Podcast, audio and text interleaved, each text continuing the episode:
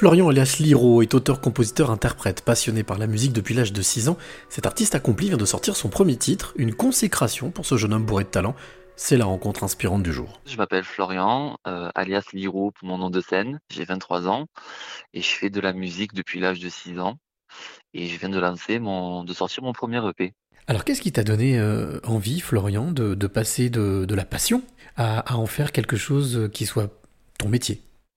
Alors c'est assez marrant parce qu'en fait, euh, j'étais dans un groupe de musique en tant que guitariste pendant de nombreuses années, donc de mes 12 à 17 ans. Et pour les études, j'ai dû arrêter de, donc de faire de la musique en groupe. Et je me suis rendu compte que ben, jouer de la guitare seul, c'était pas très fun, mais que de chanter en plus de faire de la guitare, ça pouvait être ça pourrait être sympa. Et donc c'est comme ça que j'ai commencé à écrire mes premières chansons, à me produire sur scène euh, et à me lancer en solo. Quelle est l'émotion qui se qui se présente à toi quand tu, tu es sur scène justement et que tu interprètes un morceau que tu as écrit et composé. Alors c'est beaucoup de fierté, euh, beaucoup de, plaisir parce que c'est des textes que j'ai écrits donc dans ma chambre tout seul et de, le fait de les partager à, à beaucoup de monde, c'est c'est toujours intéressant pour voir leur réaction, comment comment ils, interprètent la musique, les paroles. Et j'avoue que c'est, beaucoup de plaisir. Alors, on parlait justement de, ces textes que tu écris tout seul dans ta chambre. Euh, tes, sources d'inspiration, c'est quoi? C'est beaucoup mon, ma vie, euh, ce que j'entends, ce que je vois, ce qu'on me raconte. Et le regard des autres, beaucoup, en tout cas beaucoup présent sur cette EP et dans pas mal de chansons que j'ai que j'ai écrites. C'est des thèmes assez généraux qui peuvent parler de thèmes aussi précis. Mais en général, j'essaie de rester assez vaste pour que les gens puissent faire leur propre opinion et leur propre idée de, de, de ce qu'est la chanson et comment lire entre les lignes.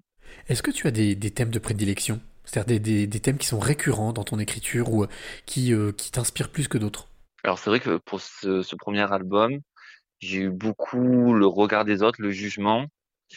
Euh, et euh, voilà, ce, ce, genre de, de thème-là, c'est c'est vachement revenu, même le, le, harcèlement scolaire, parce que j'en ai beaucoup entendu parler sur les réseaux sociaux, mais je pense qu'on l'a tous plus ou moins vécu euh, à l'école, et c'est des thèmes qui qui m'ont beaucoup inspiré sur cet album. On parlait de, du de tout début du fait que tu, tu faisais de la musique depuis l'âge de 6 ans, donc c'est quelque chose qui t'a été transmis ou c'est quelque chose que tu as découvert vraiment tout seul? Alors en fait, c'est quelque chose que j'ai découvert tout seul, mais pas vraiment. Si vous voulez, j'étais euh, j'étais euh, donc chez l'orthophoniste, j'avais 6 ou 7 ans, et elle me faisait faire des exercices de rythme. Et là, elle a de suite compris que j'avais ben, du coup le sens du rythme, et elle, a, dit à mes parents que ça serait intéressant de m'inscrire à, des cours de musique. Et donc c'est là que ça a commencé, euh, mes premiers cours de solfège quand j'avais 6-7 ans. Et alors justement, cette famille qui t'a élevé, qui t'a suivi, qui t'a écouté. Aujourd'hui, qu'est-ce qu'elle pense de, de, ce, de cette carrière, de cette jeune carrière que tu commences? Beaucoup de fierté. Bon, après, euh, c'est normal parce que c'est quand même une famille qui est assez proche, mais euh, je pense beaucoup d'objectivité. C'est les premiers à me dire, bon, bah, cette chanson-là, tu aurais peut-être pu le faire autrement, ou les paroles, peut-être que c'est mal dit, mais en tout cas, ils ont un regard critique euh, et, c'est ce qui me permet euh, d'avancer et de donner le meilleur de moi-même. En tant qu'artiste aujourd'hui, parce qu'on le sait depuis, euh, là ça y est, on commence un peu à, on va dire, à revivre normalement.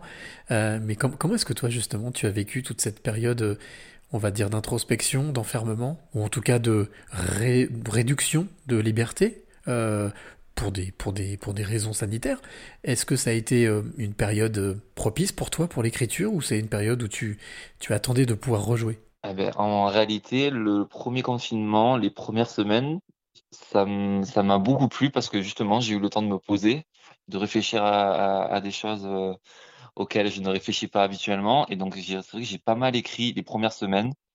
Après, euh, ça a été un peu plus compliqué quand ça a commencé à durer dans le temps, quand euh, l'été, on a pu un peu revoir du monde, ressortir, fréquenter euh, le milieu euh, artistique et après quand on a été un peu recoupé en, en septembre, là j'ai un peu plus mal vécu.